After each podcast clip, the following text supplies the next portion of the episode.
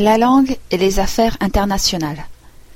Tu ne te baignes jamais dans le même fleuve, car de nouvelles eaux coulent toujours sur toi. Héraclite, sixième siècle avant Jésus-Christ. En juin 1987, j'ai démarré ma propre entreprise d'export de bois. Pendant six mois, ma femme et moi avons travaillé depuis le sous-sol de notre maison avec un fax et un téléphone. J'ai fait des milliers de kilomètres en voiture dans le Canada occidental. J'ai fait des dizaines de milliers de kilomètres en avion vers le Japon et l'Europe.